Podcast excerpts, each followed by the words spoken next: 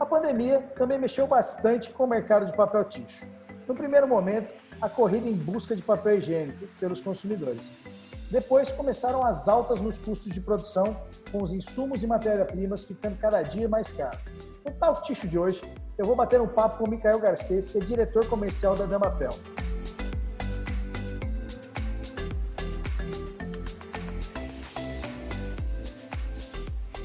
Mica, obrigado aí pela sua participação no Talk Ticho de hoje. Eu que agradeço, Felipe, a todos os ouvintes da Ticho Online. Obrigado, Mica, legal. Mica, o ano de 2020 foi um ano atípico uh, no mundo todo, né? E também no mercado de, de papel ticho devido à pandemia da Covid-19. Como é que foi o ano passado aí para a Damapel? Olha, o ano passado, como mesmo você acabou de dizer, ele foi bem interessante. Houve uma corrida frenética ao consumo de papel e, óbvio, foi um ano excelente. Nós conseguimos uh, fazer coisas uh, que, vamos dizer assim, a curto prazo não seriam possíveis. Mas, enfim, foi um ano excepcional. Uh, não podemos reclamar de março até dezembro. Foi muito bom. Foram, foram resultados excelentes. Legal, Mica, bacana. Uh, desde, e, em 2020 também, Mica, vocês fizeram o lançamento aí do Fancy Planet, né?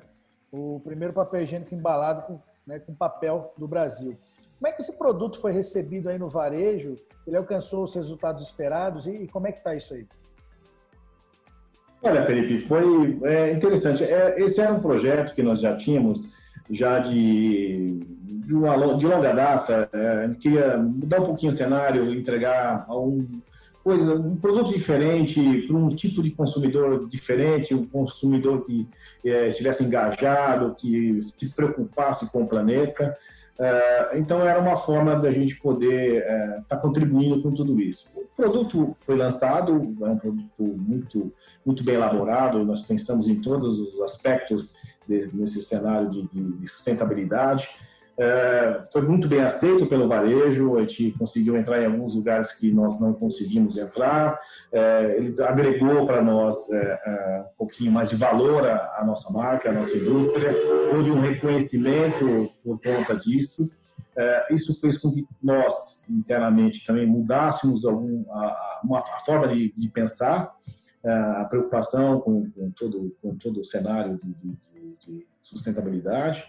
É, foi bom, é, poderia ter sido muito melhor. Por quê? Porque como nós lançamos praticamente isso junto com o início da pandemia, é, nós tivemos algumas dificuldades em termos de introdução. Isso vai ser sanado aqui em breve, porque vai vir a segunda, a segunda onda da, de, de proteção ao planeta, com tudo que está acontecendo no cenário mundial, e a gente quer estar tá preparado para poder assumir e entender e, e até ofertar mais produtos né, nesse segmento. Legal, Mica, bacana. Eu achei muito interessante também desse produto é, é a caixa, né? Que, que ele vai, ele não vai sim, em fardo também, né? Ele vai na caixa é. e essa caixa vai direto para o ponto de venda, né? Exatamente. Na realidade, é, existe uma, uma, outra problemática de, de, do, do, varejo, que é o abastecimento é, na gôndola. Né? Então, o que acontece? Nesse formato, esse é uma caixa display. É, você abre essa caixa, o produto já está pronto para ser exposto e ele pode ser empilhado, né? porque é uma caixa rígida, e ela já é decorada, ou seja, ela é praticamente um ponto extra. Né? É, se você pode colocar ela no chão, o produto fica de uma certa forma, é, bem é, protegido. Né? E, ao mesmo tempo, resolve o problema do, do, do, abastecimento. O cara tira uma caixa, abre ela, rasga ela fora, é, deixa ela exposta e o cliente só vai pegar o produto e levar embora. Você pode levar ela para frente do checkout, você pode levar ela na ponta de gôndola, você pode aumentar as, as prateleiras e colocar ela embaixo é, um, é bem interessante. A gente tem feito isso com alguns outros produtos também e o resultado tem sido bem, bem interessante. É, é a rapidez no abastecimento, é isso que a gente busca também, e oferta como serviço.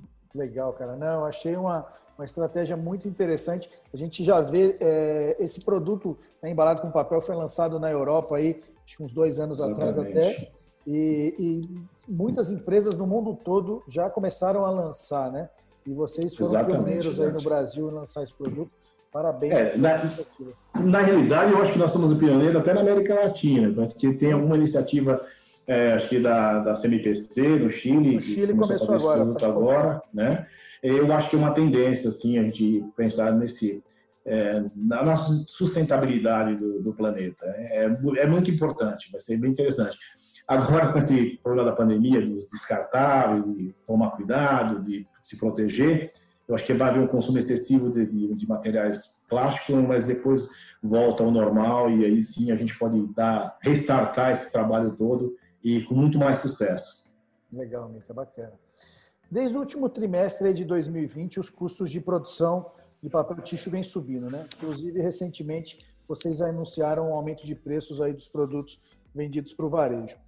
Como que isso está impactando a operação da Damapel nesse ano, Mica? Qual que é a expectativa da Damapel para 2020, sendo que para 2021, perdão, sendo que 2020 foi um ano muito bom, mas parece que esse primeiro trimestre começou um pouco diferente, né?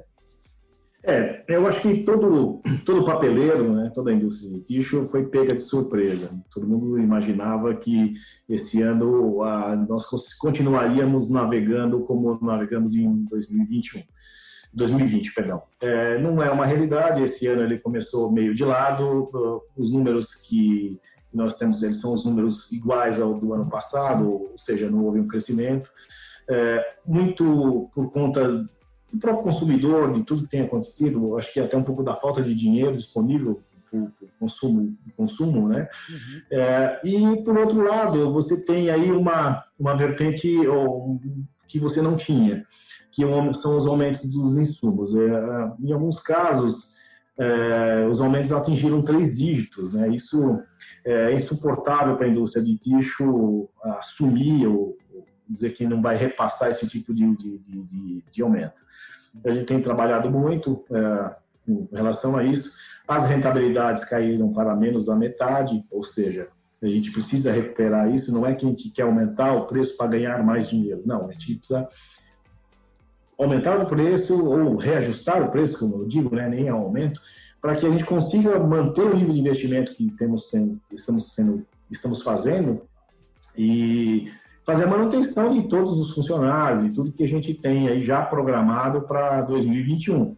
A ideia esse ano era um, um crescimento significativo, houve investimentos fortes por, por parte da, da indústria, da, principalmente da, da Damapel, e a gente ainda continua acreditando nesse cenário. É óbvio que vai demandar agora um pouco mais de esforço, um pouco mais de, de, de cuidado na, na, na condução, mas a gente ainda acredita nesse mercado, a gente ainda acredita que esse ano a gente tenha resultados melhores do que o início do ano. Legal, Mica. É, e, e, os custos aumentaram demais, né? E, e, um dos custos que mais acho puxou tudo isso foi a celulose, né? Que até o primeiro trimestre, o último trimestre do ano passado, ela vinha estável e de repente ela começou a pegar uma subida e vem subindo mês a mês. Aí o dólar é. esse ano né, é, subiu demais também, no final do ano para cá deu uma. É, uma você tem um fator câmbio, né? né? Tem um fator câmbio que, que prejudica e a celulose é mais de 50% do custo do papel, né? Exatamente. Então você tem aí uma celulose que por praticamente dois anos manteve, se manteve estável com relação ao preço em dólar dela, né, do preço da tonelada. Ah, óbvio que os outros mercados, ou o mercado internacional, tem é, crescido, tem uma busca frenética aí pela celulose de fibra curta. A celulose de fibra curta ela vai em substituição às aparas, principalmente para os países asiáticos, e isso faz com que o preço se eleve. Óbvio que se você, como fabricante de celulose, você vê uma oportunidade dessas na sua frente, você vai querer abraçar como o, a, a, cotação é em dólar e o preço, teoricamente, é mundial, é uma commodity, é, o preço aqui dentro do mercado interno aumenta também. É, aumenta em dólar por tonelada. E pior, que é mais agravante, né, o câmbio também que não nos favorece.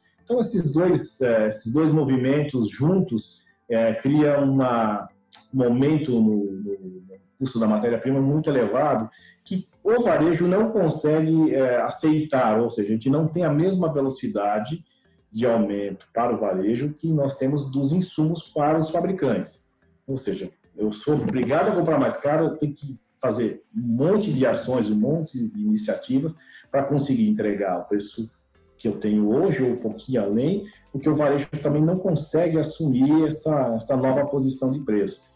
É uma briga que vai é, demorar um pouquinho para ser resolvida. É, e, muita, e muitas vezes o varejo até repassa o, o preço lá na gôndola, só que não paga para o fabricante. Né? É, é, é, porque o que acontece? Eu, eu acredito que eles devem trabalhar muito com pricing, eles devem ter lá o sistema deles que, que, que faz as análises de preços. Então, quando, quando o varejo anuncia um aumento, o varejo não, perdão, a indústria aumenta, anuncia um aumento, eles começam a fazer testes desses preços. Então, qual vai ser o, a tua, teu preço? Ah, 10%. Não, eu vou repassar esses 10% no meu custo, vou botar o preço lá, vou ver qual é a reação do consumidor. Se o consumidor aceitar, fica mais fácil do, da indústria repassar o preço. Se o, o, o consumidor começa a não aceitar, ele começa a fazer uh, o efeito reverso, começa a vir para trás. E aí vai querer te dar o, o reajuste que ele acha que é cabível. É, não é que eles estão errados, mas é, o que acontece? Ele não, na posição atual da indústria hoje, não dá para ser dessa forma. Né? Porque os, realmente os aumentos de insumo, quem olhar a tabelinha dos aumentos, fica assim, de cabelo em pé. Tudo bem que eu não tenho cabelo, mas vai ficar de cabelo em pé. Também não vou ter esse problema. Assustado com, a, com, a, com, a, com os aumentos. Né? Então, vai é, ser tá um, um cenário. Por isso que eu falo que vai ser, vai ser um ano bem complicado. Vai, vai ser um ano bem, bem desafiador, né? Bem desafiador. Legal. Mica, a Damapel é uma das principais fabricantes de marca própria de papel tixo do Brasil, né? E, sendo especialista nesse modelo de negócio, é, na sua visão, houve um aumento de demanda de marca própria no, no varejo? Aí, dos, os consumidores tiveram um aumento aí no varejo desse tipo de produto, Mica? Não, aumento desse, não, nesse, nesse segundo momento, nesse segundo ano de pandemia, vamos dizer assim, né, no ano 2 da pandemia, é, você tem aí uma, uma compra é, um pouquinho mais normalizada, naquela, né, aquele início que foi uma, um desespero, ali sim, ali teve uma grande diferença até por conta da, é, da demanda da, que foi muito grande e, e, aí o cara ele queria repor ou a marca nacional ou a marca própria dele e ele, óbvio, nesse primeiro momento ele forçou um pouco mais a marca dele para que as pessoas experimentassem e aprendessem a consumir a marca. Então esse foi, um foi um momento momento um. No momento dois ele vai na mesma velocidade que vão as marcas nacionais. É, a única diferença que eu considero importante nesse, nesse cenário é que, por ser a marca do varejista, ele vai dar mais espaço em gôndola e vai dar mais atenção do que as marcas nacionais. É, porque a marca dele não é comparada com a marca nacional. Por exemplo, você tem uma marca X, essa marca X está no supermercado A, B, C e D, cada um pratica um preço. Ele, para não ficar fora, ele vai ter que praticar um preço médio entre, entre todos eles. A marca dele é a marca dele, ponto final. Ele põe a margem que ele acha que tem que pôr e vai vender o preço que o consumidor aceitar como um preço, que, ou como ele entender como qualidade do produto e aceitar. Então ele vai ter um preço que não tem competição, é, vamos dizer assim, com ele. Legal. E, e, você entende que o marca própria, Mica, ele aqui no Brasil vai, vai seguir os mesmos patamares aí de Europa, Estados Unidos? Você acha que ano a ano ele vem ganhando mais espaço e ele vai tomar um, um mercado relevante aí no Brasil? Sim, eu acredito que sim. Você tem alguns varejistas que ainda insistem em achar que a marca própria tem que ser o primeiro preço. Não, a marca própria ela não é o primeiro preço e ela não deve ser o primeiro preço, tá? Primeiro preço é, tem que ser uma marca com a qualidade um pouco inferior, inferior. Né? com que você realmente possa vender ela mais barato, porque ela vai custar mais barato, né? Na realidade, você tem que fazer justamente o um movimento contrário, você tem que valorizar a tua marca e entregar um produto de qualidade, um produto que ele possa comparar ao líder, um produto que ele possa comparar com aquilo que ele entende como para ele, né, com um produto de melhor qualidade, que ele possa dividir. Uma vez que ele aprender a dividir entre as marcas que ele gosta de consumir e a marca própria da rede que ele compra, ele começa a, a esse mercado começa a ganhar maturidade e, e crescimento. É, nós somos uma criança ainda nesse cenário, né? Então a gente está começando a entender isso um pouco agora. Uh, o varejista começa a perceber isso agora também, né? Então ele começa a buscar a, a, marca a marca própria de uma aqui a gente chama de marca de terceiro, né? a marca própria de uma maneira diferente, é, não adianta também você criar muito muitos SKUs e achar que você tem que atingir todos. Não, na realidade você tem que focar alguns SKUs e começar a ganhar uma, é, massa em cima desses, desses itens, né? E aí sim você expandir, caso seja necessário, permitido. Você tem aí algumas, algumas redes nacionais com uma forte expressão, não vou citar nomes aqui, mas uma forte participação de marca própria dentro do negócio. Legal. E eles não, vamos dizer assim, não pedem é, para nenhuma marca nacional. Tá? Eu posso assegurar isso. Então, assim, a gente está ficando maduro, a gente está começando a entender como funciona esse mercado. Eu acredito que é um mercado que vale a pena, porém, você tem que entender que isso é um negócio, não pode ser uma sobra, né? ele tem que ser um negócio dentro do teu negócio, né? Você tem que ter uma estrutura para fazer esse tipo de atendimento e uma mudança de paradigma. Você tem que pensar diferente, senão não vai funcionar. Legal. Mica, queria agradecer seu tempo aí, seu, pelo bate-papo hoje. Obrigadão, sucesso cada vez mais aí para vocês aí na Damapel. Para nós todos, muito sucesso a todos nós, principalmente a Tishon. A Tishon está se expandindo, está virando mundial. Logo, logo, teremos aí é, Felipe Export. Show de bola, Mica. Obrigadão. Um abraço a todos. Obrigado a todos. Um mais uma vez, obrigado.